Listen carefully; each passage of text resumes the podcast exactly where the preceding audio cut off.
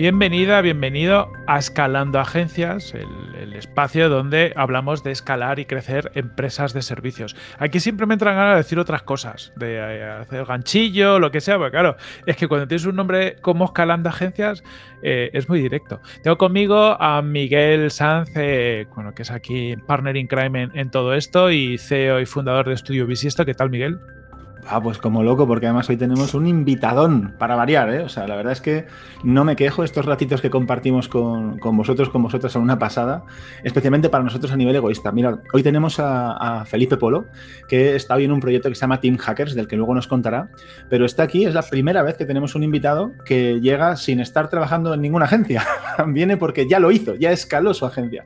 Esta agencia se llamaba Guide Smiths y bueno, ahora nos contará. ¿Qué tal, Felipe? ¿Cómo estás? Hola chicos, encantadísimo de estar aquí. Buah, locura. Me apetece muchísimo. Bueno, como sabéis, siempre solemos empezar con algunas preguntitas de contexto. Eh, hoy las voy a variar un poquitín, por eso de que no estás en, justamente en la agencia Felipe, pero te voy a preguntar, intentando que sea una respuesta más o menos rápida dentro de que estés a gusto con ella, para eso, para generarnos un poquito de, contexto. ¿Cuál era el cargo que tenías en la empresa, en Guide Smiths?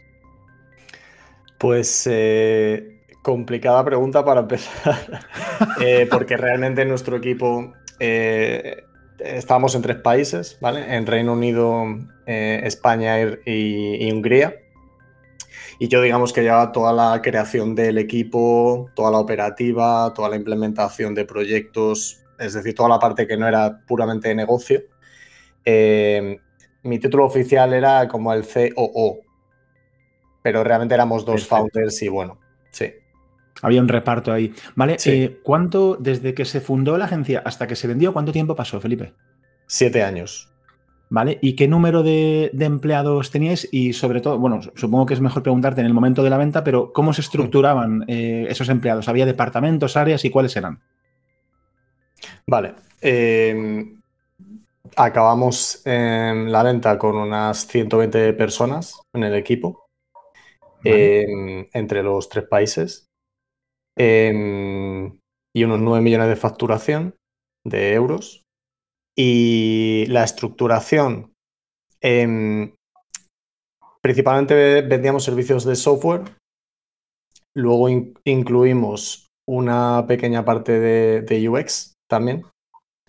Y mm, toda la parte de, software intentábamos que fuera lo más plana posible. Eh, había una capa de, de project managers pero bueno, luego ahondaré un poco más en este tema porque intentábamos no ser muy jerárquicos eh, en, el día a día en la operativa. Vale. Em, ya te iba a preguntar facturación, pero ya nos las has, ya nos las chivado, que en el momento de venta eran 9, millones. Eh, ¿Cómo se distribuía esta facturación y cuántos clientes podíais tener en ese momento de manera simultánea? Me mm. refiero, em, eh, oye, ¿eran todos clientes del mismo tamaño? ¿Había clientes más pequeños y más grandes? eso me refiero con distribución. Mm. No, em, estamos bastante diversificados. Eh, podemos tener entre 35 o 50 clientes. Em, no te sé decir ahora mismo ticket medio, pero es verdad, nuestro cliente más grande podía tener, podía facturar 2 millones de euros. ¿Vale? Em, los más pequeños, a lo mejor 40.000. si tuviera que decir un ticket medio, teniendo en cuenta que el de 2 millones se carga un poco la media. Eh, pero vamos a decir, lo, habitual era a lo mejor 100.000, ciento y pico mil. Genial, Felipe. Oye, eh, como ya has chivado que estabas en tres países, entiendo, te iba a preguntar sobre el modelo de trabajo, si era remoto, si era híbrido. de algún modo, remoto tenía que ser para comunicarse entre los tres países, pero, pero en cada uno de esos sitios, ¿cómo, cómo era? ¿Cómo os organizabais? Claro. Nosotros eh, Llevamos trabajando en remoto desde 2014. Em, de hecho, empezamos abriendo eh, el departamento de desarrollo en Hungría, lógicamente de manera remota. Y, en 2017 fue cuando me, volví yo aquí a Madrid para abrir el centro de desarrollo. Y yo lo que traje también es la propuesta de valor no solo para clientes, sino también para empleados. Em, en el sentido de, jolín, estoy trayendo trabajo internacional, que es poner tu inglés en valor, más allá de buscar en Google, ¿no? que es el habitual en, España en muchos casos. Em, y, lógicamente el modelo híbrido. Nosotros teníamos una, oficina eh, y nunca obligamos a venir a la oficina, promovíamos hacerlo y empezamos creando un núcleo muy fuerte eh, dentro de Madrid. Pero, pero luego estuvimos rápidamente reclutando en el resto de España y ahora mismo hay hubs por Barcelona, Tenerife, Valencia, Valladolid, muchos sitios. ¿no? Jo, qué pasada. Y oye, dentro de los servicios de software que comentas que os centrabais con esa pata al final de UX también, ¿cuál era el tipo de facturación? O sea, ¿eran eh, servicios o proyectos recurrentes, proyectos mm. cerrados? Mm. ¿Cómo, ¿Cómo, organizabais eso? Pues eh, está en la batalla. Em, y, es una batalla porque luego, podemos ahondar mucho más en, el tema si queréis, pero vender servicios es vender conocimiento en forma de tiempo em, y el modelo de negocio se basa mucho, mucho, mucho en cómo gestionas el riesgo. Entonces, la venta de tus servicios también batalla quién lleva el riesgo. Cuando tú vendes a precio cerrado, el riesgo lo llevas tú y cuando vendes en time and materials, el riesgo lo pones en el cliente porque tiene que tener muy claro qué valor necesita constantemente, ¿no? Y eso es como más perezoso o se le puede ir más de las manos en cuanto a presupuesto.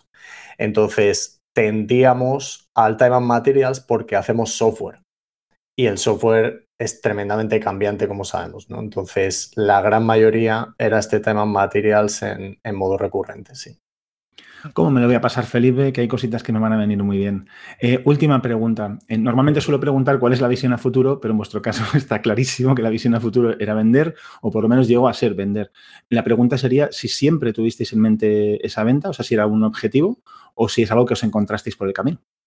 Pues es una excelentísima pregunta. Eh, y digo esto porque cuando hablo con, con otros founders, siempre les pregunto esto, yo le llamo el destino final.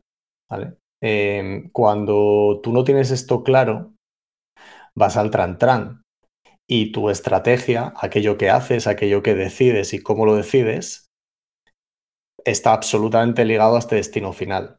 En nuestro caso, lo único que teníamos claro por el camino es que queríamos crecer, queríamos servir más clientes, em, nos gustaba el reto Em, el tema de la venta se fue fraguando más en nuestra cabeza eh, a raíz de, del COVID, que por no comerme tu ronda de preguntas, luego si queréis os cuento qué pasó ahí. Genial, genial. Pues muchísimas gracias, Felipe. Con esto tenemos un buen contexto. Corti, seguro que tienes preguntitas eh, por ahí. Muchas. Eh, voy a hacer una como súper de, newbie, porque em, Felipe ha dicho Time en Materials y yo reconozco que hasta hace seis meses yo no tenía ni maldita idea de qué narices era esto, hasta que un colega que está en la consultora me dijo, no, nuestro porcentaje de facturación es no sé cuántos por ciento en Time and Materials y yo le miré a los ojos y dije, ¿y, eso qué es? ¿Te vas a comprar cosas y a vender? Eh, cuéntanos, Felipe, ¿qué, es esto que de Time and Materials? Mm, vale, pues sí, es verdad que que no caigo que a veces pues, puede haber términos que hablemos diferentes. Eh, Materials básicamente es un modelo en el que tú cobras una facturación por persona o por rol eh, y hora. Mm, depende del contexto, puedes cobrar por hora o por día. Nosotros solíamos cobrar por día o por medios días. Entonces, básicamente si tú tienes temas materiales, lo que significa es que pago por tiempo y pago por costes asociados, que puede ser, oye, necesitamos montar un servidor aquí de pruebas para tu proyecto, pues eso te lo cobramos, o un viaje tal, eso te lo cobramos. a eso se refiere, ¿no? Mientras que si haces un, llave en mano, eh, todo eso ya lo tendrías que haber presupuestado. Eh, eso es lo que significa básicamente. Claro, que esto está muy asociado, eh, entre otras cosas, ¿no? Al típico de cuando tengo una, persona mucho tiempo incluso en un, en un proyecto. Eh, tengo una persona que, que, está ahí un año, dos años, tres años perfectamente, ¿no? Que es, es. es lo que suele ser eh, habitualmente. pues hay de todo, hay de todo. Hay de todo porque hay clientes que piden un, un cierto expertise para un cierto momento eh, en su ciclo de vida y cuando tú ya has realizado la migración tecnológica o lo que necesiten, pues ya ellos contratan un equipo in-house y prescinden de ti. Eso puede tener un ciclo de 6-12 meses. Hay veces que lo que te contratan es como un partner tecnológico porque, aunque es su negocio, a lo mejor no es tecnología, mm, no es hacer tecnología, em, y entonces no les interesa o no saben gestionarlo, no les sale a cuenta, lo que sea. Eh, entonces los ciclos pueden variar mucho, pero nosotros hemos estado en algunos clientes más de cuatro años. Eso es maravilloso. Y Miguel, si me dejas engancho y luego, luego te dejo lanzar, estoy. Porque es que con las cosas que ha dicho Felipe, a mí hay una cosa que me obsesiona y, hablamos mucho en Product Hackers, que es el tema de la predictibilidad comercial y de recursos. Eh, que claro, si tienes mucha gente en Time and Materials, imagínate, contratos de, abiertos, pero que, que, tienes una cierta previsión de que esto va a durar mucho tiempo porque aún le queda, pues, pues a lo mejor eso ya te da una cierta predictibilidad. Pero claro, en estos casos lo malo es claro, ¿cómo saber cuánta gente tengo que contratar para formarla, para dar servicio a cosas que no sé que me van a llegar y encima sin tener claro cuándo voy a acabar de dejar de dar servicio a los clientes? Sí. ¿Cómo gestionabais esto?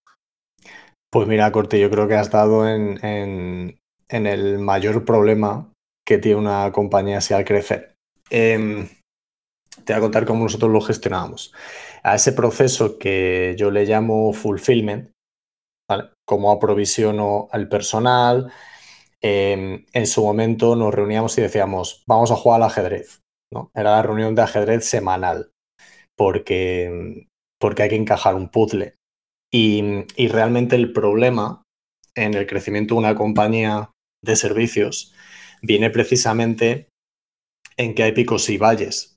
Una compañía de servicio puede crecer linealmente, pero siempre con subidas y bajadas, porque de pronto, oye, este proyecto lo cortamos, jolín, ahora tengo tres personas en el banquillo, ahora de pronto necesito a cuatro y estas tres no me valen, tengo que contratar súper rápido.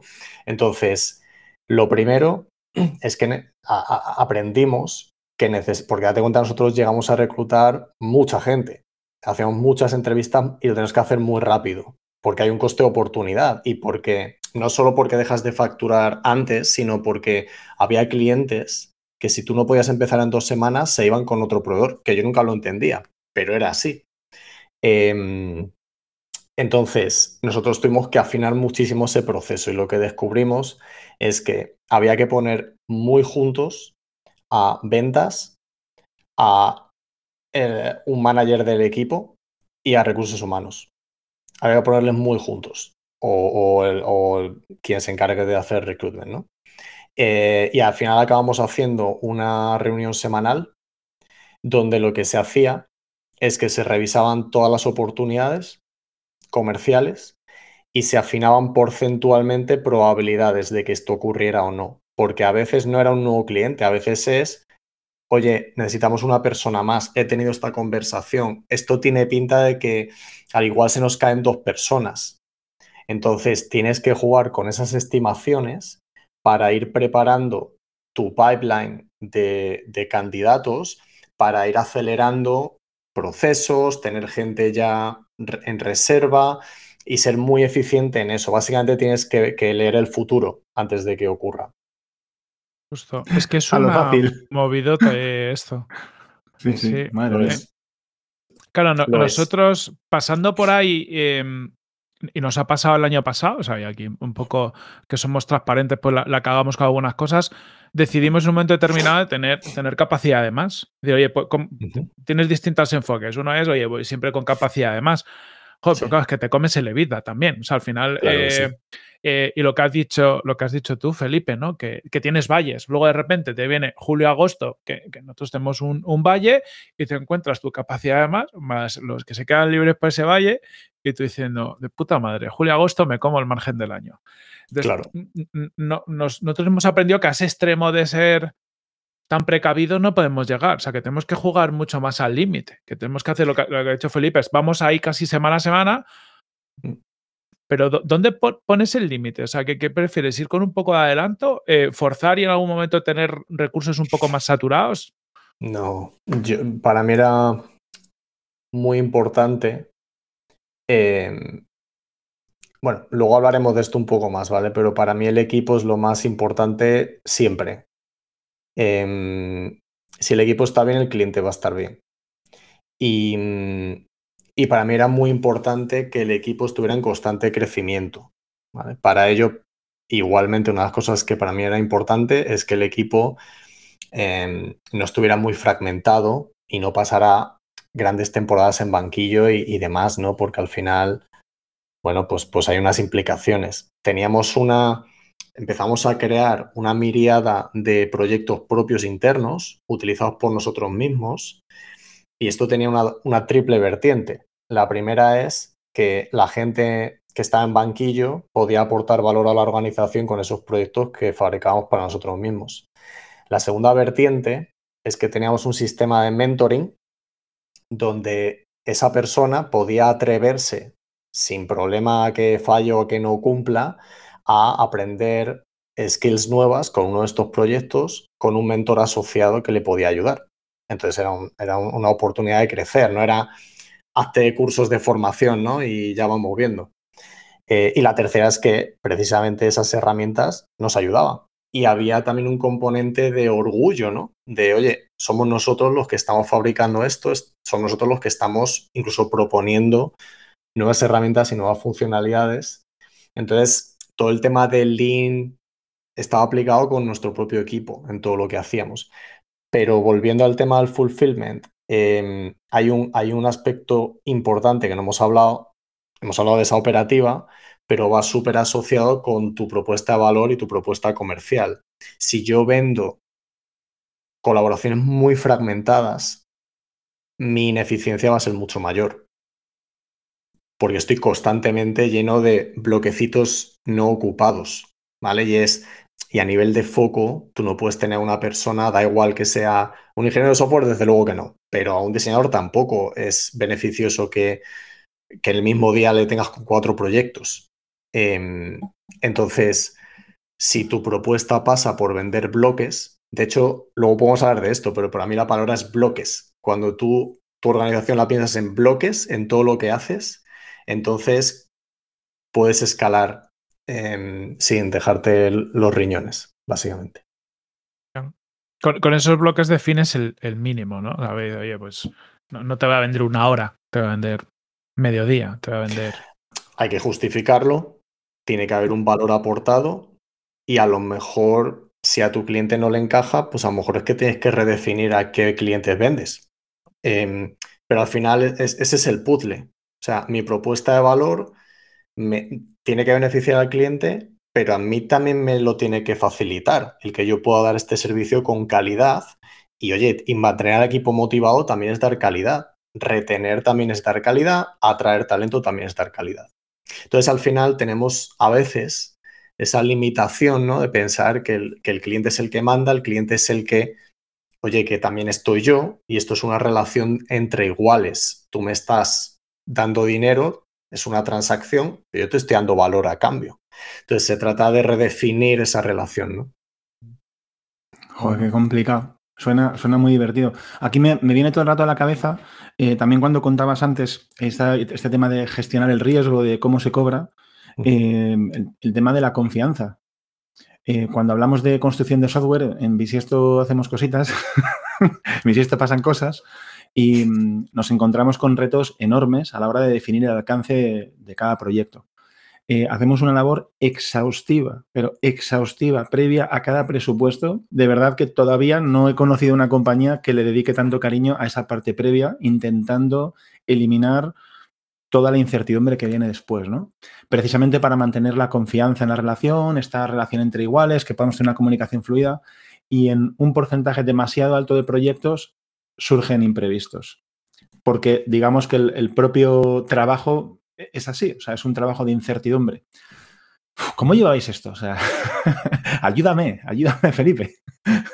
Intentando venderte más materials, lo primero, porque evitas todo esto. Al, final, em, proyecto cerrado, em, en muchos casos, se convierte en una relación perder-perder el cliente está quemado, frustrado, eh, tú también pues está comiendo tu margen eh, y, nuestras más terribles pesadillas vienen por ese tipo de proyectos. Entonces, el aprendizaje está un poco ahí, ¿no? Em, cuando haces software, em, hay que pensar en la naturaleza de lo que estás creando, ¿no? Y, no es igual hacer un software. Nosotros, por ejemplo, jolín, pues había veces que lo que hacíamos era un, un refactor completo de un sistema por detrás eh, y una arquitectura completa de un sistema que ya está funcionando y que lleva 10 años funcionando. Hombre, ese negocio va a evolucionar, pero no va a cambiar dramáticamente. Con lo cual, esto se enlaza mucho en lo táctico, en, cómo tomas decisiones eh, de lo que se llama software economics. O sea, qué tipo de herramientas, qué tipo de procedimientos, qué tipo de metodología voy a aplicar para que según qué contexto. Yo no voy a plantear igual un proyecto para una startup que está lanzando, que por cierto evitamos ese tipo de clientes, em, que para un corporate que lleva 10 años en el mercado y su modelo de negocio está aprobadísimo y sabemos cómo hace dinero, ¿no? Y sabemos, entonces, no tomo las mismas decisiones de implementación. También van por ahí los tiros. También van por ahí los tiros. Em, ¿Sabes? Eh, ¿Cómo, ¿Cómo decides implementar según qué proyecto? También importa. Pues muchas gracias. ¿Y por qué evitabais las startups? ya que las has tirado. ¿Qué es lo que os daba alergia? Mm, bueno, no, era. No era nuestra guerra, ¿no? Así como hay otras compañías que sí se enfocan en startups y, y no hay nada malo realmente. Nosotros realmente ya nacimos con una propuesta de valor orientada por, por relaciones previas a compañías más grandes, ¿vale? Y, nuestro, nuestro know-how y nuestra metodología estaba optimizada para ese tipo de compañías, porque crecimos así, ¿eh? Em, sí que hicimos cosas para startups. Em, la experiencia no era la mejor. La experiencia no era la mejor. Date cuenta que pues te puedes encontrar desde impagos, claro, de todo aprendes, ¿no? pues aprendimos que, oye, si trabajo con una startup, depende, de, ¿no? A veces hablado de una startup, una empresa está ya facturando 30 millones recurrentes, vamos a ver. Em, pero si hay una cierta incertidumbre por mucha ronda que hayas levantado y demás, pues las condiciones económicas tienen que cambiar, eh, el cómo trabajar contigo tiene que cambiar y, y, tienes que aceptar esto para que la relación funcione porque venimos de estos aprendizajes, ¿no? Entonces, es un poco lo que te digo, es encajar el puzzle teniéndote en cuenta a ti también como negocio. Eh, eso es importantísimo. Oye, por, aportar en, esto, nosotros también pasamos de dar servicio a startups a cada vez más a corporates y, por responder a la pregunta, Miguel, em, y, muy en línea con lo que dice Felipe, joder, que cuando da servicio a una startup está dando un servicio a un cliente que todos los años tiene un momento donde puede morir o varios.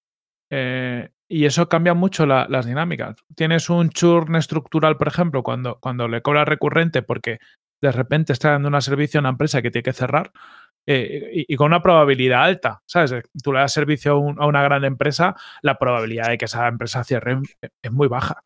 O sea, le podrá ir mejor, peor y, su, incluso para cerrar es, o sea, es un proceso de declive, ¿no? No, no es joder, pues tenemos ahora casos en el ecosistema como el de Jeff, ¿no? Que eh, mm. bicharraco pu, y de repente de la noche a la mañana parece que, se desploma todo. Incluso es complicado.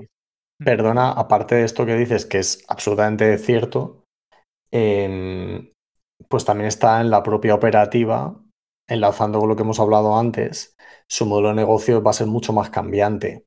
Em, y por lo tanto no vamos a frustrar todos mucho más, mucho más, ¿no? Ahora, si tú tienes como startup personal in-house, pues te da exactamente igual tirar, metes acá, ¿sabes? Eh, porque va de eso. Mientras que tú, si encima te hacen negociar un proyecto a llave en mano con un presupuesto cerrado y luego, ¿sabes? A mitad te cambian todo el scope y dices, ostras, es que no lo he montado así, es que esto no estaba preparado para esto otro. Por eso hablo de las decisiones de software economics, teniendo en cuenta que esto puede ser y me meto ya en berenjenales, ¿vale? Em, ¿Voy a hacer testing automático de la misma manera en un corporate que en una startup que está probando? Pues claro que no. Y yo soy el primer defensor de los test, pero soy antes defensor de aportar valor. Y hay que entender qué significa en cada contexto valor, ¿no? Total. Total. Mola. Em, si me deja, Miguel, eh, pregunta para Felipe, y muy ligado con, cosas que hemos hablado. Eh, claro, eh, por, mucho que controles este tema materials y proyectos largos y demás, tienes esos, esos valles. Entonces, hay una cosa cuando pones tus precios que tienes que entender que es, oye, ¿qué, qué margen le pongo a mis servicios? Entre otras cosas, primero para ganar dinero. que, parece obvio, pero luego luego al final de año no siempre las cuentas nos dicen que lo hemos no siempre hecho lo es. Claro. Pero luego incluso para, para, tener en cuenta este tipo de cosas, ¿no? Al final hay una serie de overheads eh, por, otras, por, acción comercial y una serie de overheads incluso porque yo sé que tengo una parte de mi equipo que no está trabajando todo el año. En tu experiencia, ¿cómo, qué, qué, márgenes hay que manejar o manejabais vosotros o qué pensamiento tenéis a la hora de poner márgenes en los servicios? Pues es un ejercicio relativamente sencillo en la teoría, ¿vale? Que luego se tiene que enfrentar a la realidad de la demanda. Em, pero, pero la teoría es muy sencilla. Em, nosotros lo que hacíamos era manejábamos precios muy en cross, ¿vale? Cogíamos eh, la cuenta de resultados y al final tú de ahí eres capaz de ver tus ratios de márgenes brutos, de overheads y tu EBITDA final. Y tú dices, vale, yo en margen bruto em, saco un 35%, con lo cual tengo un 65% del revenue, un coste directo de personal y un 16% de overheads, por ejemplo. Pues, vale, pues ya con eso creamos capas por, por, seniority, ¿no? Porque los precios también variaban en función de, este seniority o de distintos roles y haces ese ejercicio y dices, vale, si yo, pues yo qué sé, con, con unos perfiles juniors tengo estos porcentajes, pues de ahí me sale la rate, ¿sabes? Un poco por capas. Y, y, eso luego lo tienes que enfrentar a la realidad del mercado. Eh, entonces, por eso digo que al final tienes que entender cómo esto se traduce en valor y hay muchos mecanismos, ¿no? Porque ¿dónde está el valor de una compañía? Las agencias cada vez más se entienden como un commodity. Entonces, ¿dónde está tu valor diferencial? ¿no? ¿Cómo, cómo tú eres diferente del resto? Em, y cómo construyes eso dentro de tu estructura de costes y cómo eso se lo repercutes al cliente. Y eso tiene que funcionar. Esto me parece muy complicado, ¿eh? justo lo que contabas, Felipe. Esta traducción al valor me parece que es un reto para todas las, todas las bueno, incluso personas que, ofrecen servicios, o sea, personas, agencias. Eh, joder, al final nosotros como compañías compramos tiempo compramos tiempo de personas. Al final tú contratas a una persona pues con un determinado número de horas, luego le restas que se va a ir de vacaciones, que incluso querrá ponerse malo, que tendrá que ir a mear, que querrá tomarse un café, que el día de su cumple sea... o sea, al final compras un tiempo determinado del cual un porcentaje X, mucho más pequeño de lo que parece, será un porcentaje efectivo. Em, pero luego además lo tienes que convertir en valor, ¿no? Eh, mm. Qué difícil es, ¿no? ¿Cómo, cómo, cómo puedo es una pregunta quizás un poco rara, Felipe, pero con todo tu recorrido y habiéndolo hecho bien, em, ¿cómo, ¿cómo, encuentras el valor? ¿no? Eh, porque para cada cliente entiendo que es distinto. O sea, no sé si es algo que em, debería entender cada comercial cuando está en un trabajo directo con el cliente, si es un valor genérico que la compañía debe conocer, em, si va por mercados, si todas son verdad. Yo creo, yo creo que esto es eh, un, ejercicio brutal de marketing. Em, si tú vendes a todo el mundo, cada uno puede tener una percepción diferente de qué significa valor. Mm, si tú vendes a un tipo de compañía concreta, y esto enlaza con lo que te hablaba del corporate, ¿no? O de nosotros vendíamos a, ese tipo de compañía, compañías un poquito más grandes, corporate, ojo, y mediana empresa, ¿eh? empresas de 100, 200 personas y de menos. Em, pues nosotros entendíamos que había ciertas cosas que nosotros hacíamos que lo percibían como valor. Ahora, si yo me voy a otro tipo de cliente y ese cliente le da igual esto que, yo estoy poniendo en valor, pero tú no lo ves o no lo aprecias o, a ti no te aporta, no, me, no vas a estar dispuesto a pagar el premium que me pagas a mí versus irte con otra agencia. Entonces, al final es el ejercicio de decir, vale, a qué tipo de cliente estoy yendo, qué tipo de cliente va a apreciar el valor que yo estoy dispuesto a dar o que sé dar, o al revés, teniendo en cuenta que quiero vender a estos clientes, qué es lo que esos clientes aprecian y cómo lo puedo mm, construir en mi modelo de negocio. ¿no? Va un poco por ahí. Entiendo también, Felipe, que hay un tema de iteración ¿no? en, todo este proceso. Al menos a nosotros nos ha pasado que, vas, probando, iterando. Y, a nosotros al menos nos hemos dado cuenta que lo que era un problema en un tipo de cliente es justo el valor en otro. Es decir, por ejemplo, startup versus em, gran empresa nosotros, en ProHacker nos ha pasado, para una startup muy, muy fase inicial somos lentos, por lo que decía antes Felipe, porque de repente su, deciden cambiar el modelo de negocio una semana y nosotros, claro, tenemos que rediseñar nuestra estrategia, la estrategia de growth para adaptarnos hay un proceso y ellos la han cambiado. Sin embargo, para un corporate somos muy rápidos. Es, es, curioso, ¿no? Que, que, dependiendo de tu cliente cambia totalmente la percepción, lo que es bueno o malo de tu servicio, todo. E-, eres el mismo, pero no eres el mismo.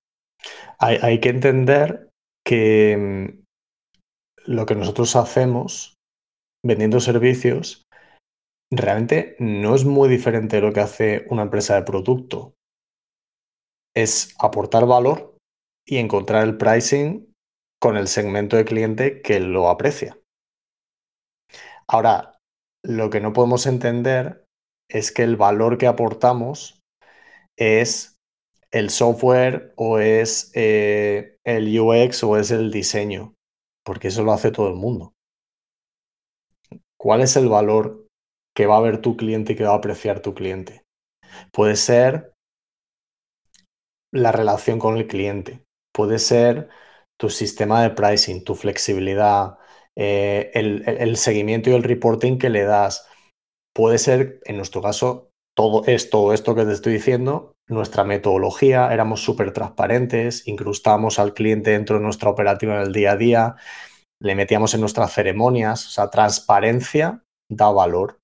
Es, lo que yo he averiguado a, ese segmento de cliente. ¿eh? Em, también da valor, fíjate, eh, el que nosotros empleamos tiempo que facturábamos a los clientes en formar a, nuestra gente, en, hacer espacios de lo que decíamos de knowledge sharing, de, oye, vamos a aprender todos de todos, ¿no? Hacíamos muchas ceremonias de estas porque al final tú, es, tú vendes conocimiento en forma de tiempo. Si quieres escalar, tienes que escalar tu conocimiento también. Y eso también requiere de una serie de ceremonias, una serie de procesos internos. Entonces, para que yo te pueda servir el mismo valor más rápido, esto tiene que ocurrir. Si tú lo explicas y el cliente lo aprecia porque es tu tipo de cliente, entonces la relación funciona y toda la rueda gira. Mm. Qué bueno. Y, esto no es obvio, por, justo lo que has dicho, ¿no? Que esto es una de las cosas que da, que da miedo muchas veces. Ha dicho, es, un tiempo que factura el cliente. Es decir, no es. Eh, porque es, por otro lado, es un tiempo que da valor al cliente, por justo por lo que has explicado, ¿no? Yo creo que a veces nos, nos, condicionamos uno mismo, a decir, oye, no, ¿cómo se van a formar? No, no, no, es que tienes que te estás cargando, sino todo. Pero has dicho una palabra crucial, miedo, ¿no? ¿A qué tenemos miedo? A todo, Felipe. Esta pregunta es fácil. y, no pasa nada por tener miedo, Fíjate que, tener miedo a que el cliente, yo como lo, como lo eh, reducía, ¿no? Pues con la transparencia que he dicho antes. Si yo tengo esa discusión y esas expectativas antes incluso empezar a trabajar juntos y te explico el por qué ocurre, tú y yo hemos hecho un, acuerdo. Entonces, yo me comprometo por objetivos a aportarte el valor que tú eh, pides, yo además voy a ir afilando mi hacha, porque eso te va a revertir a ti de vuelta. ¿En qué le beneficia a un cliente que quiere tener un equipo nuestro durante un año? Eh, ¿En qué le beneficia que mi equipo se vaya yendo poco a poco lo tenga que estar reciclando y eso entregue menos valor y menos calidad por handovers, por falta, porque tardamos dos, tres semanas entre, entre idas y venidas? ¿En qué le beneficia? Entonces, cuando tú explicas eso, el cliente dice, bueno, vale, esto, esto va que va a ser los viernes por la tarde dos horas, ¿no? Venga, perfecto. ya está. Entonces, la gente ya no por mí, sino por los propios eh, componentes del equipo, la gente no tenía ningún problema en ir a esas sesiones, porque esa es la otra derivada. Ya no es yo, es que esto es un espacio voluntario, un espacio de crecimiento, donde cada persona también es responsable por su trabajo y también algunas personas decidían no ir, ¿no? Cuando no podían, estaban más apretados, lo que sea. Lo que no puede ocurrir es que la gente no vaya porque tenga miedo de que el cliente vea que no está trabajando. No, no, es que eso tiene que ser una conversación de principio a final y, el, y, la persona del equipo tiene que saber que el cliente sabe esto, incluso que se lo diga, oye, que me vea la knowledge sharing. Porque lo has puesto en valor. Entonces, ¿dónde está el miedo entonces? No puede haber, ¿no? Porque el miedo ocurre cuando, ay, a ver si se va a enterar y entonces se va a enfadar. Pero si esa conversación es un acuerdo abierto, eh, es, todo mucho más fácil. hay que hacer las cosas más fáciles. Me voy a desahogar un poco, Felipe. Me gusta mucho lo que estás contando. Eh, claro, con el cliente hay que tener la conversación de contarles pues, el valor que se va a aportar con esa formación, de que entiendan la necesidad, eh, contarle cuál sería el caso contrario. todo lo que acabas de contar, me encanta escucharlo y lo veo, vamos, pero claro, también hay que contarle cuáles son las implicaciones de desarrollar el software en las condiciones que ellos necesitan y también hay que contarles cuál es la metodología de trabajo y también hay que contar, hay que contar tantas cosas desde el inicio hasta el final que creo que es un reto brutal toda esa parte de comunicación porque a pesar de que hagas un grandísimo esfuerzo, documentes elementos, hay mucho peligro de que no todo lo que has documentado se lea, de que no todo lo que comuniques o intentes comunicar verdaderamente haya llegado a los oídos, porque a veces estás pensando en 30 cosas porque estás comunicando demasiadas cosas. O qué difícil es esto. Y hablabas de transparencia, de incorporar al, cliente en los rituales. No sé si se puede relacionar o no, pero ¿cuáles son estos rituales? ¿no? O sea, ¿de qué manera? Eh, no sé si esto podía ayudar a esta parte de comunicación o, cómo habéis podido resolver esto en el tiempo. Hmm.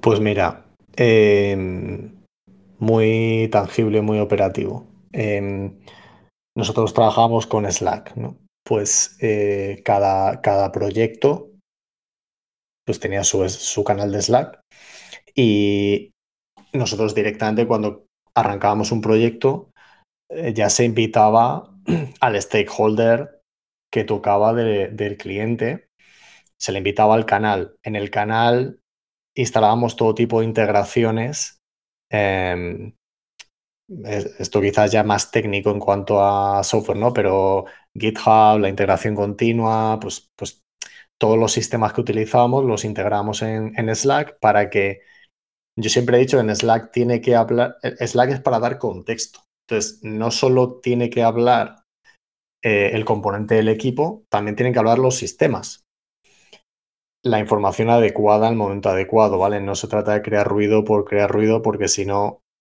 eh, eh, consigues el efecto contrario, es que todo el mundo ignore todo. Entonces la información tiene que ser de, calidad y de valor. Y de esa manera, jolín, al final, es que esto también es, lo has dicho tú antes, Corti, es aprender, ¿no? Entonces te venían nuestros tipo de cliente, oye, que no estoy viendo progreso en el, ya te empiezan con el micromanagement. ¿Y por qué viene, de dónde viene el micromanagement? Viene del miedo viene del miedo y se está generando por falta de transparencia. El cliente se está dejando una pasta en tus servicios y no sabe nada de ti en cinco días, no sabe nada de ti en tres semanas.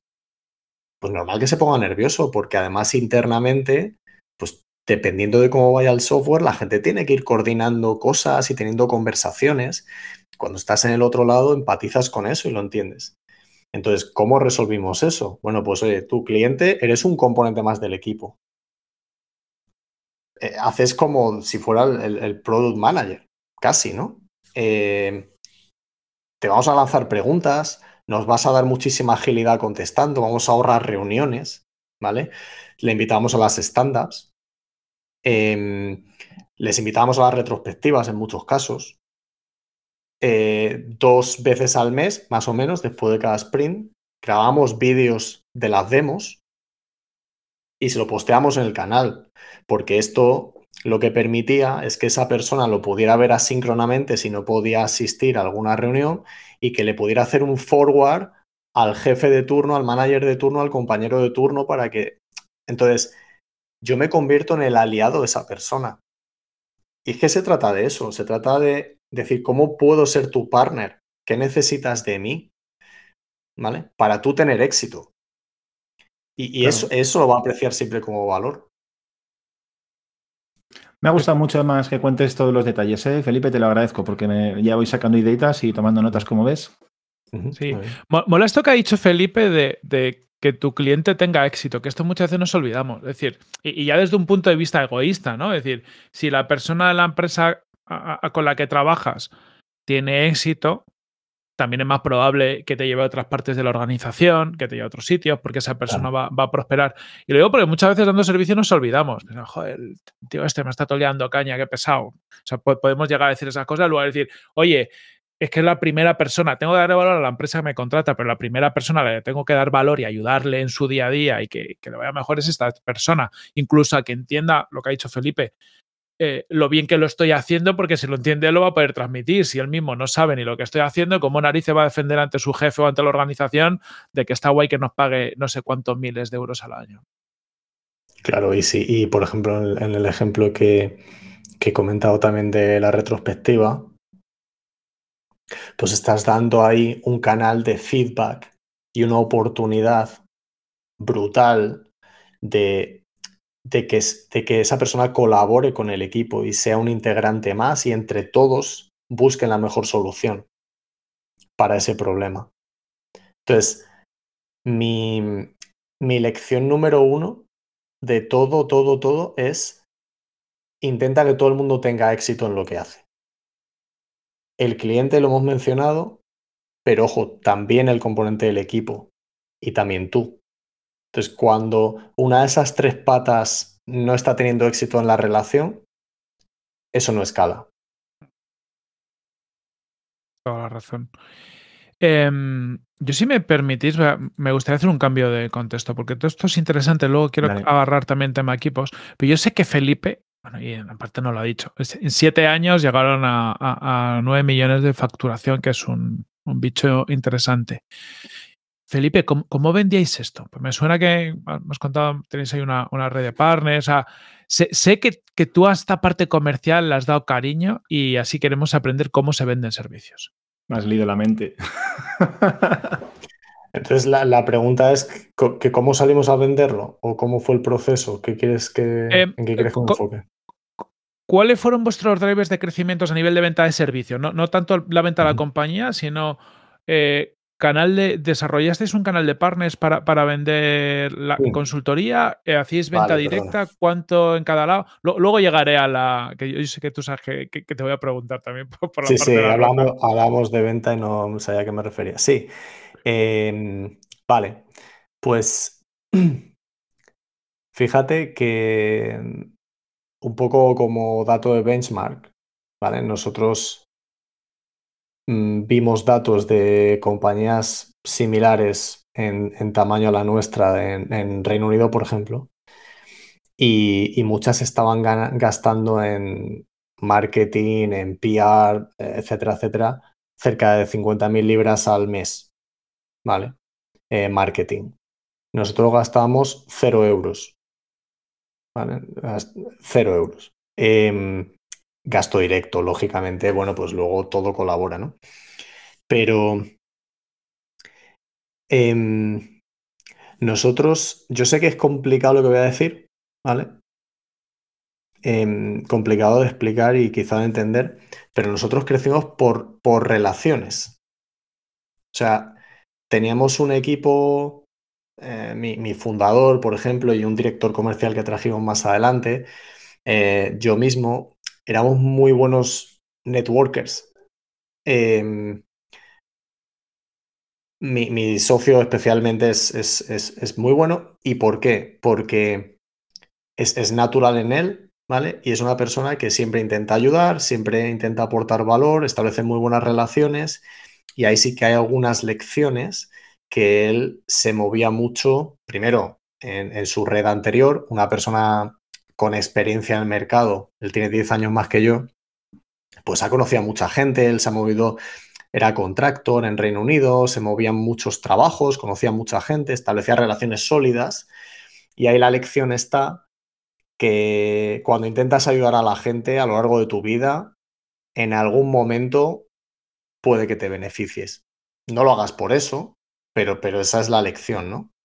Em, hubo también un, un, factor que es que nos estuvimos moviendo mucho por redes de negocios en Reino Unido. Todos estos clubes de negocios eh, en Reino Unido nacieron allí em, y, allí es, es, realmente funcional. O sea, allí va gente em, a escuchar, a compartir eh, y de ahí sacamos muchísimo valor, sacamos clientes, sacamos colaboraciones con proveedores, sacamos incluso unos brokers que nos ayudaron luego con la venta. Eh, todo porque se fueron estableciendo relaciones. Ahora, eso no escala que lo haga una sola persona. Entonces ahí ya fuimos montando un equipo de personas que seguían también con, con, esa, con esa estrategia, pero la que sí que podía escalar mejor era la estrategia de referrals, ¿vale? Entonces, ¿a quién hacíamos referrals? Lo voy a decir despacio, ¿vale? A todo Dios. o sea, tú al final, en cada interacción que tienes, eh, no sé, una compañía pequeña, tu cliente, que tienen 15 personas, al de referrals. Tu equipo, al de referrals. Y esto es una cosa sorprende, pero dices, ostras, el equipo, a ver, tu equipo puede vender igual que tú. La diferencia es que no estás sintonizado con eso, salvo que tú le sintonices en esa frecuencia. Em, no necesitan vender, pero hacer una intro. ¿Sabes? Eh, igual que nosotros tenemos algún incentivo para referrals de candidatos, oye, si me traes a alguien que haya trabajado contigo en el pasado, que recomiendes y encaje con la compañía y pase el proceso de selección, pues oye, te llevas un bonus porque me estás ahorrando tiempo y me estás ahorrando riesgo, porque siempre confías más en que esa persona pase el periodo de pruebas y viene recomendado por alguien que ya entiende de qué va esto y que entiende que va a haber encaje. Pues igualmente con la parte comercial. Nosotros hubo un momento que ofrecíamos un pequeño voucher de Amazon solo por cruzar un intro. ¿Por qué? Porque a veces la gente que no está vendiendo eh, piensa que, que, esto no es útil, pero es que de una intro nace otra y, y, si eso lo haces en cada micro interacción, exponencialmente tu red se va expandiendo y un ejemplo es que, a ver, doy números, nosotros teníamos un 35% de revenue que venía a referrals. ¿Vale? Entonces, al final, los referrals de más calidad se van a convertir en evangelizadores tuyos. Y una fuente de referrals serán nuestros propios proveedores. Es decir, nosotros teníamos una colaboración con una agencia de UX al principio, hasta que integramos el equipo in-house. Pues este equipo de UX hacía UX. ¿Y, ¿Y qué es lo natural? Oye, oye, ¿tú me puedes implementar esto? No, yo no, pero tengo este partner en quien confío, que he trabajado mucho y te manda deals y viceversa. Entonces, tus propios proveedores es una fuente de referrals, tu propio equipo es una fuente de referrals, tus propios clientes es una fuente de referrals. Y también nos pasó, por ejemplo, que un cliente en un, o sea, una persona que estaba en un cliente hacía unos años, pues era el, head of product y, después más adelante se hizo, un, se hizo coach de producto eh, y esta persona iba dando formación y consultoría. ¿Y quién era su target? Todo empresas que necesitaban hacer software. Entonces, esta persona nos mandó mucho deal y, hay un incentivo porque, oye, tú, tú, te llevas un porcentaje de esto que me traigas y en proyectos software de un añito, bueno, pues, pues, pues una cantidad relevante. Entonces, al final, genera una red comercial más allá de tú mismo, es un poco el mensaje, ¿no? Y luego, lo que yo haría que no hicimos, lo que yo haría que no hicimos, es que generamos muchísimo contenido dentro del equipo y aunque tímidamente escribimos artículos y tal, eh, nunca tuvimos una estrategia de contenido de puertas para afuera para comunicar cómo hacemos las cosas, ese valor añadido, ¿no? Que es lo que decías, Miguel, también, que es lo complicado poner en valor. Bueno, pues si lo generas de puertas para adentro, sácalo, ¿no? Y, comenta un poco cómo hacéis las cosas. Hay muchas empresas tech que han liberado su plan de carrera, su, cómo hacen performance review, y al final es súper enriquecedor para todo el mundo. Oye, qué, qué guay todo esto, dale, Miguel. ¿No? Que ahí, ahí tenéis, por ejemplo, vosotros mismos en Product Hackers, como esta metodología Solid Growth, que la compartís con, el universo, ¿no? Y luego de ahí, pues mucha gente se puede nutrir. También ejemplos como los de Méndez Altarén, ¿no? Con su handbook, que, yo creo que utilizan grandes compañías, porque digamos que fueron pioneros en, liberar esa, esa, metodología y esa forma de trabajo de forma transparente, con lo cual, genial. Pero que sepas, Felipe, que lo que más me gusta de todo lo que has contado es que el primer momento decías, lo que hicimos fue ser y tener gente maja, gente que quiere ayudar, gente que de manera genuina se interesaba por los demás, ¿no? Y, intentaba aportar valor a todo el mundo. Esas cositas me, llenan de ilusión, ¿no? Te lo digo de verdad. Hay esperanza. Hay esperanza. sí. Oye, eh, yo quería preguntar, Felipe, ¿cómo, muy grosso modo, y si quieres eh, eh, rápido, ¿cómo se articula esto de los referrals? ¿Firmas cosas con alguien o simplemente tú tienes definido que cuando alguien te, genera un cliente le das un, porcentaje? Lo digo porque nosotros hemos pasado por, y pasamos por ahí, pero es verdad que no es obvio, ¿no? Porque tienen la sensación de decir, oye, si firmo cosas con la gente, luego les tengo que dar un seguimiento para que las oportunidades lleguen. Eh, nosotros en algunos casos, y esto lo, hemos contado abiertamente, a veces, a veces nos ha presentado alguien, ha salido un cliente, le mandamos un jamón. Es una forma de, de, oye, lo quieras o no, es como, oye, eh, eh, así te acuerdas de mí, la siguiente es más fácil. Pero nos entra mucha duda, ¿no? De esto hay que firmarlo, no hay que firmarlo, que, cuáles son los porcentajes adecuados, ¿Cómo, lo pensáis? Nosotros creo que si tenemos algún modelo de contrato, pero algo muy informal. Eh, puede ser un email, ¿eh? en muchos casos, depende de la relación que tengas con esa persona. Si es más institucional, pues puedes firmar un pequeño contrato. No es relevante lo que cada persona demande. Eh, al final lo importante es cumplirlo, ¿no? Em, entonces, mm, yo sí que, mm, yo sí que pienso que a ese respecto el porcentaje adecuado, pues va a depender de tu modelo de negocio también, ¿sabes? Y de cómo quieras incentivarlo. Pero vamos, unos porcentajes que puedan ser, no, no, lo sé, ¿vale? Pero entre un 5, un 10, lo que cada uno pueda soportar en su modelo, eh, puede tener mucho sentido. Perfecto. Bueno, ya nos has dado, ya has acotado que, está guay, ¿eh? Mm.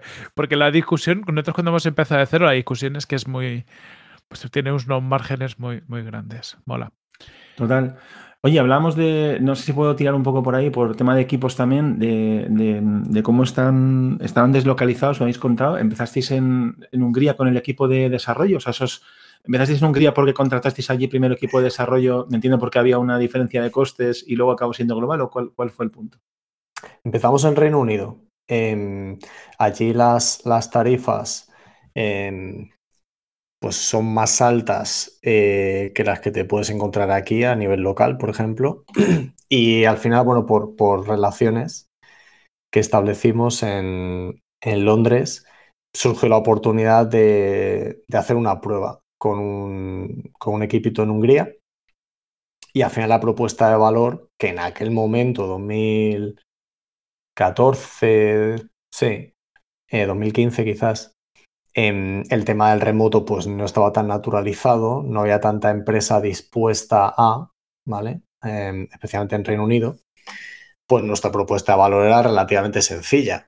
Dices, jolín, yo tengo talento que te puede aportar el mismo servicio em, que estamos dando aquí, eh, pero está deslocalizado, zona horaria que también es muy relevante para los clientes en muchos casos, mismo idioma, que también es súper relevante. Eh, lógicamente porque la gente de Hungría hablaba inglés, no porque allí sea el lenguaje materno, pero... Em, y, te bajo las tarifas, ¿no? Versus lo que te cuesta contratos aquí. Y yo puedo pagar bien a la gente de allí y puedo tener un margen entre medias.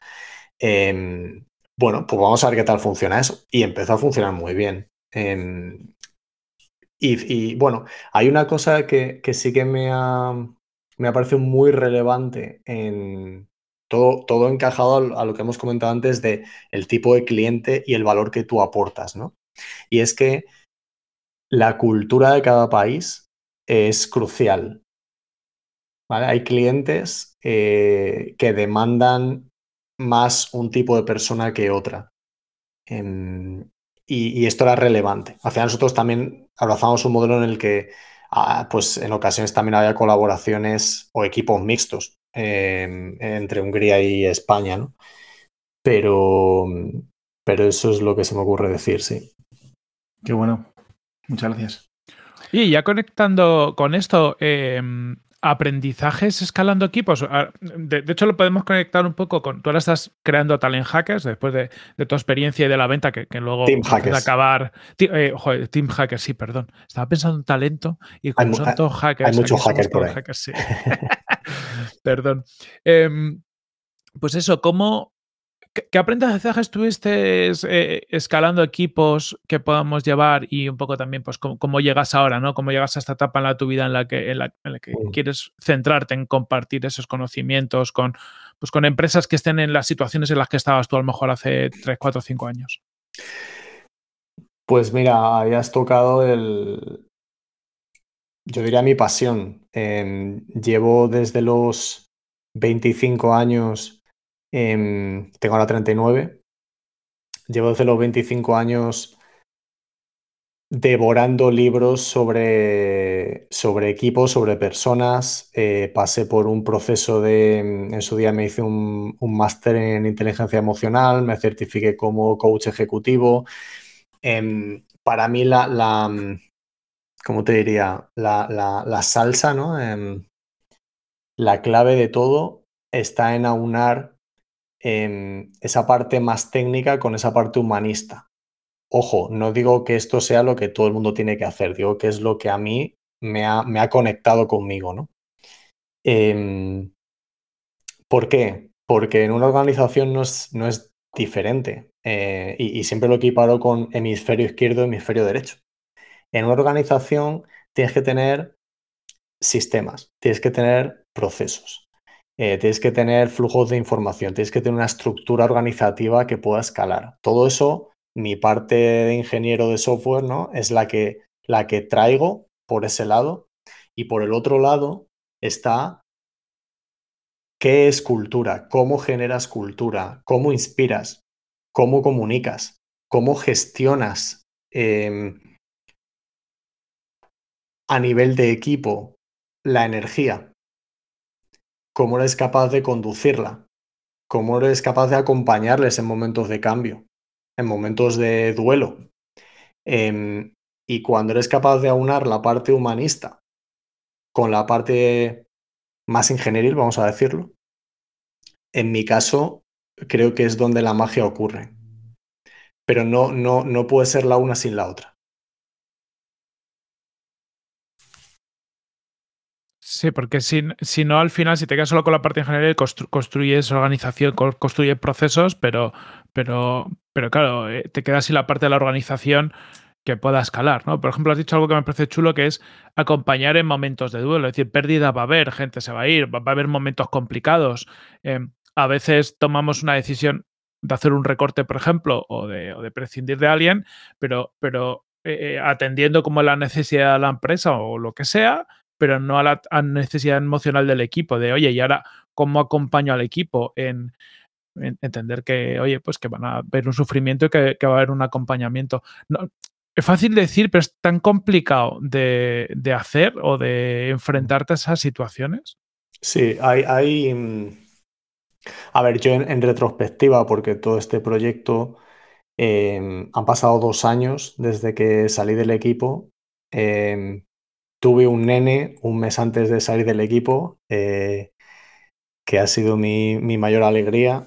Y, y, sobre todo en este último año he reflexionado mucho sobre em, qué hicimos bien, qué hicimos mal, qué nos faltó, qué tuvimos que aprender, qué tuvimos que soltar.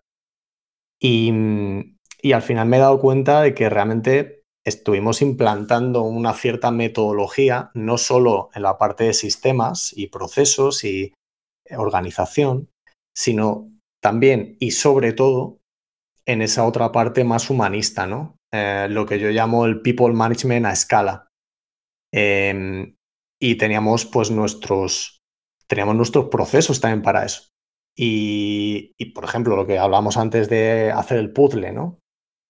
Date cuenta, para nosotros no era una cuestión matemática de, oye, como este proyecto puede que salga tal y se nos va a quedar libre no sé quién, es que también construíamos la parte que no se puede automatizar, que es, oye, esta persona está en un momento de crecimiento, eh, puede combinar bien con esta otra persona para hacer equipo.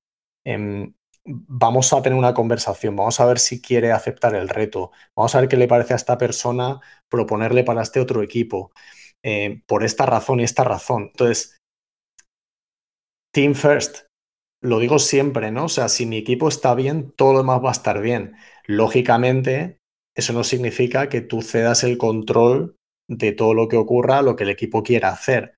El equipo tiene que entender cuál es el terreno de juego sobre el que estamos y tú tienes que comunicar constantemente cómo ese terreno de juego va cambiando para que el equipo reajuste. Al final la toma de decisión y las propuestas vienen de una captura de mayor o menor calidad del contexto. Entonces, gran parte de mi misión era generar contexto y dar herramientas. Para mí el liderazgo es servir.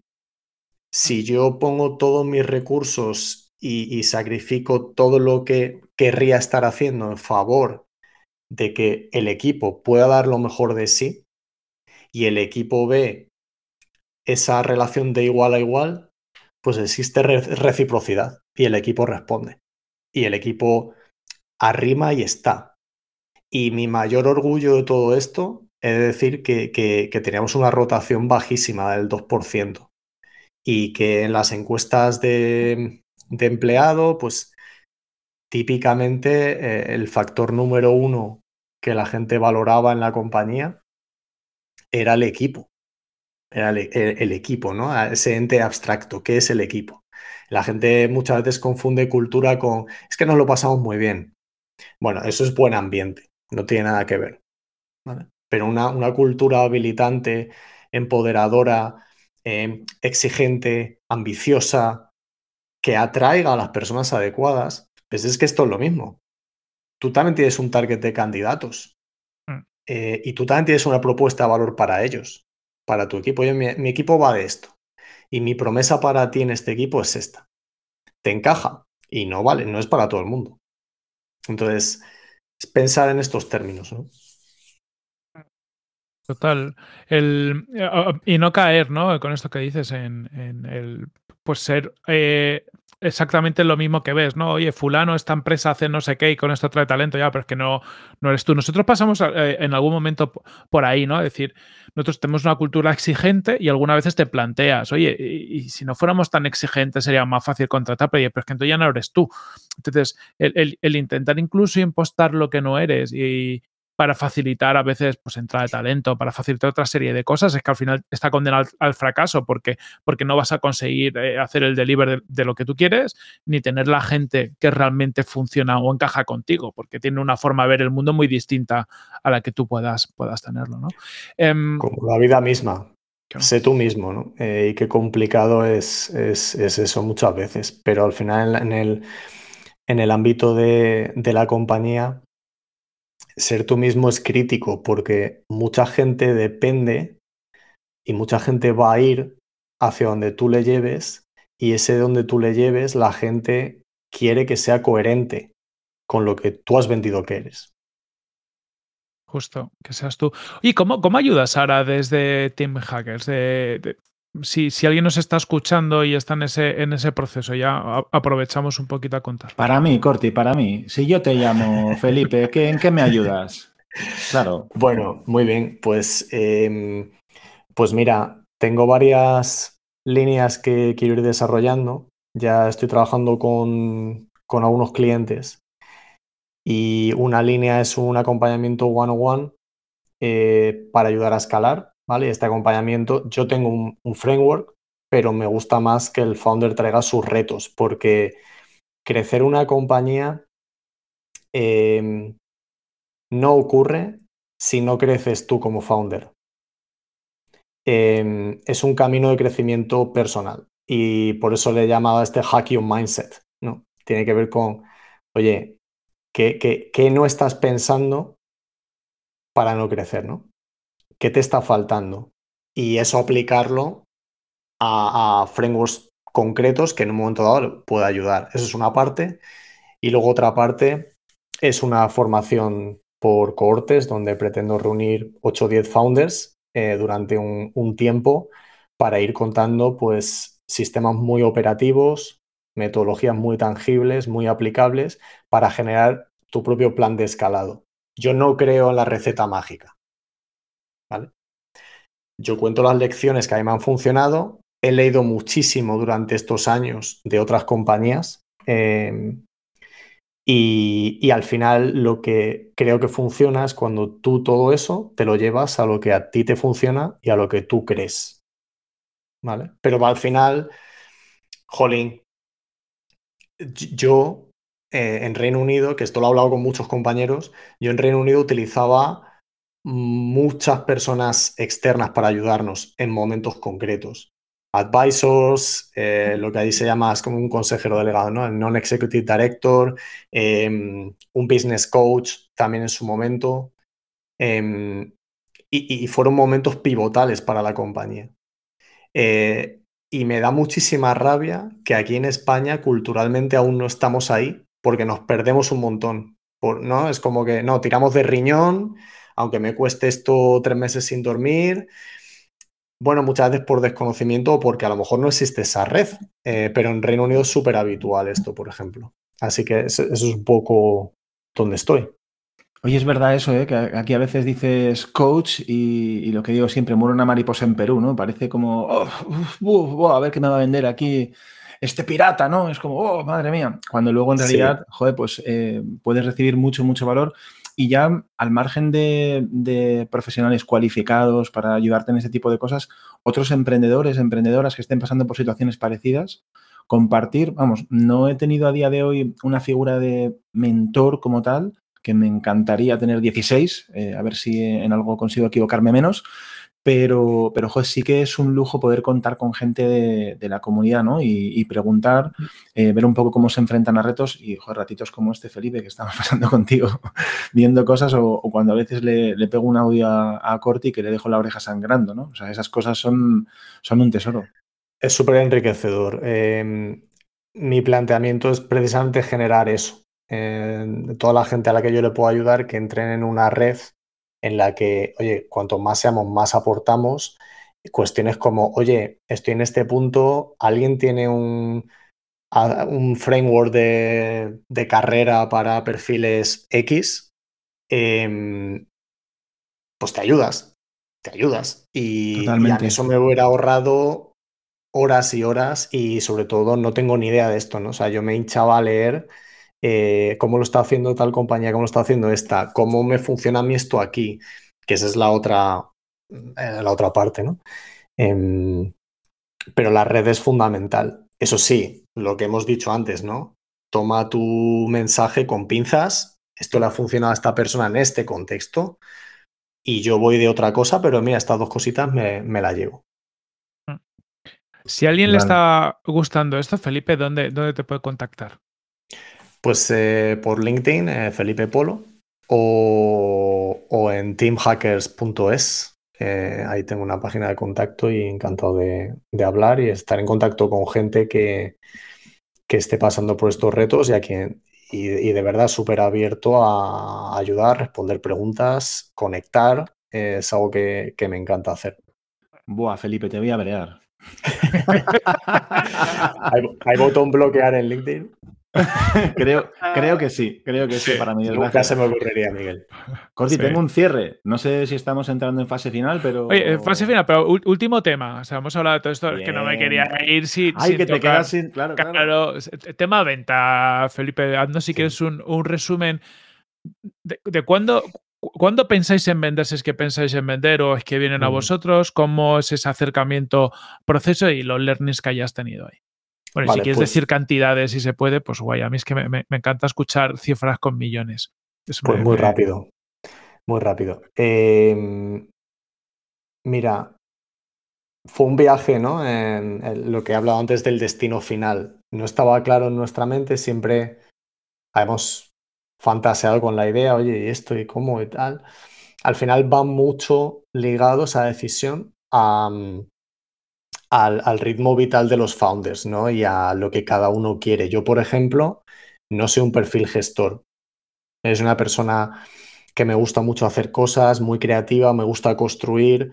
Eh, bueno, mejor dicho, no, no, quiero decir un perfil gestor. Lo que quiero decir es que no soy eh, lo que yo digo de sillón de cuero, ¿no? O sea, yo no valgo para, para eso porque no me gusta. Em, no me gusta. Entonces, mi, mi, punto feliz es una organización de, de, 1 a 100, vamos a decir, por decir algo, de 1 a 250 incluso. Em, entonces, después del COVID, donde, jolín, en tres días perdimos el 40% de la facturación. La recuperamos seis semanas después. Eh, imaginaos eso la volatilidad que causa, porque claro, vas con la inercia de cambios, cuando ahora de pronto tienes que volver a cambiar, entonces fue, fue agotador. Y pocos meses después, eh, recuerdo tuvimos un acercamiento de un par de fondos de private equity eh, preguntando si, si estamos pensando en vender. Y ahí empezamos a tener conversaciones sin más, solo por, por, entrar en contacto con gente.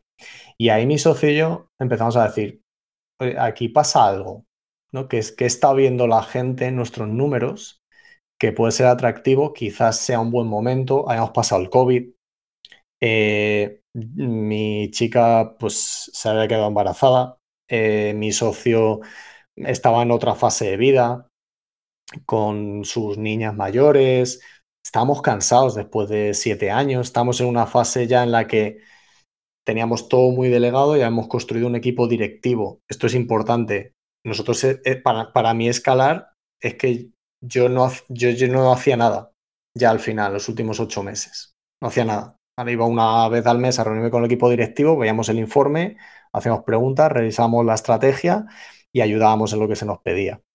Eh, entonces, como estábamos en ese punto, dijimos, ¿y si tanteamos, no? Eh, a ver qué está pasando, porque al final tú ves el nivel macro y decías, jolín, eh, había mucho dinero, ¿no? Los tipos todavía estaban muy bajos, la mitad de la industria está tiritando, los fondos de private equity tienen que mover el dinero, tienen que invertir en algo y en todo esto está parado, turismo, restauración, tal, no van a invertir y, por supuesto en proveedores asociados.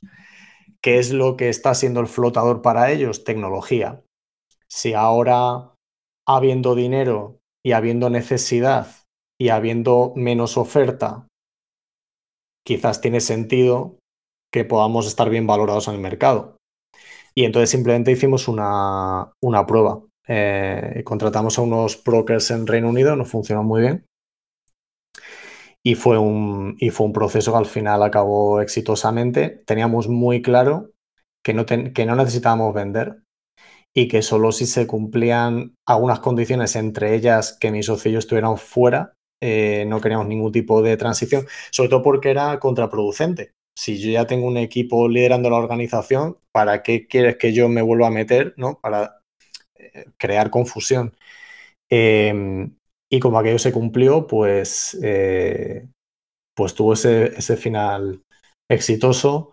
Eh, al final, un poco las, los múltiplos que se manejan en una organización eh, de servicios puede ser normalmente por, por múltiplo de Vita, aunque tuvimos alguna oferta por múltiplo de revenue, pero es más raro. Es más raro. Em, y fíjate que esto de nuevo enlaza con la eterna discusión de valor, ¿no? Em, ¿Cuánto vale tu compañía? Vale lo que esté dispuesta a, comprar, a, pagar el comprador. ¿Vale? Eh, y aunque hay patrones, fíjate que no es igual que te compre un financiero, ¿vale? Donde va a tener en cuenta cómo generas cash flow, eh, tus márgenes, tu ratio de crecimiento, tus palancas a que te compre una compañía donde tú estratégicamente eres importante para ella porque a lo mejor eh, teníamos, nosotros de hecho salimos a buscar compradores en España también porque para España es muy complicado entrar en el mundo anglosajón y mm. casi todo nuestro negocio venía de ahí. Entonces había empresas en España que valoraban mucho eso y estaban dispuestos a pagar un premium por ello.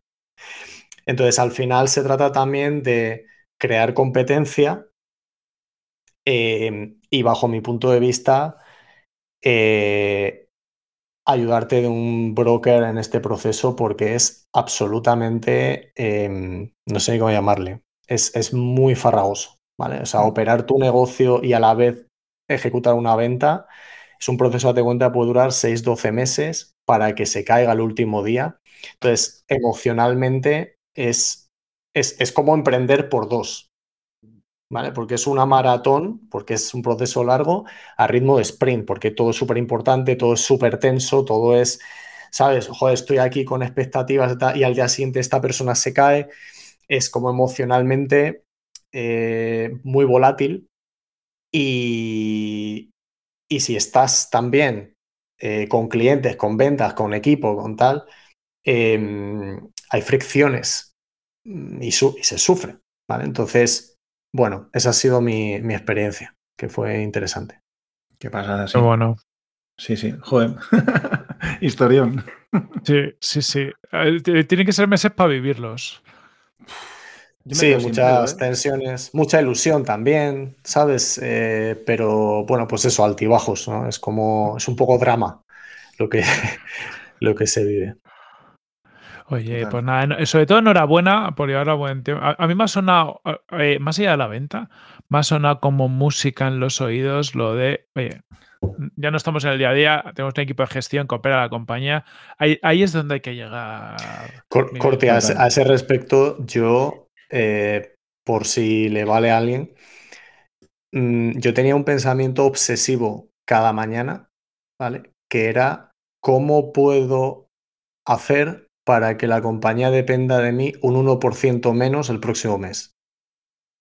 Bueno. Y eh, responder esa pregunta me obligaba a pensar en sistemas, a pensar en delegar de manera efectiva, a pensar en qué, qué me está faltando, qué rol no estoy contratando, qué tarea estoy haciendo yo que no debería estar haciendo, mm. qué tarea debería estar haciendo y no tengo tiempo para ella. Em, en, las preguntas, en hacerse buenas preguntas, es donde está la, clave del crecimiento. Em, y, a mí esa me sirvió de mucho porque era un pensamiento obsesivo cada mañana, ¿no? Entonces, oye, tardas, pero si no te planteas esa pregunta, pues la realidad te come. Hmm. Voy a poner un cartel con esa pregunta aquí delante para verlo detrás del monitor. Más neones. Sí, sí, pues con neones. Me, parece un pregunta. O sea, una, pues eso, es donde hay que obsesionarse, ¿no? Porque es lo que has dicho tú, la forma de que no dependa de ti, de que crezca y que incluso que tú, aunque sigas haciendo cosas, no seas el limitante. Porque yo siento muchas veces llega un punto donde tú limitas la compañía, lo que tú sabes, lo que tú eres capaz, si estás ahí en medio vas a estar limitando totalmente. Pero Corti, ya, ya no porque quieras vender o quieras salirte de la compañía, es por, por, por dos razones. La primera es porque eso te permite llegar al siguiente nivel de abstracción para aportar mucho más valor a la compañía. Eso a lo mejor está, está donde está cada uno, no se ve hasta que no se está, pero eso ocurre, ¿vale? Y lo segundo y más importante es porque ningún árbol grande nace a la sombra de otro árbol. Mm. Tu equipo tiene que crecer. Y si tú le quitas la luz, se quedan ahí se quedan pequeñitos. Eso es un proceso que hay que acompañar y también es un duelo y también es un reto y también es traspasar un técnico a manager eh, es una bomba. Eh, hay que acompañarlo. Y pasar un manager a dirección es otra bomba. Son trabajos radicalmente diferentes. Pero, pero va un poco de eso.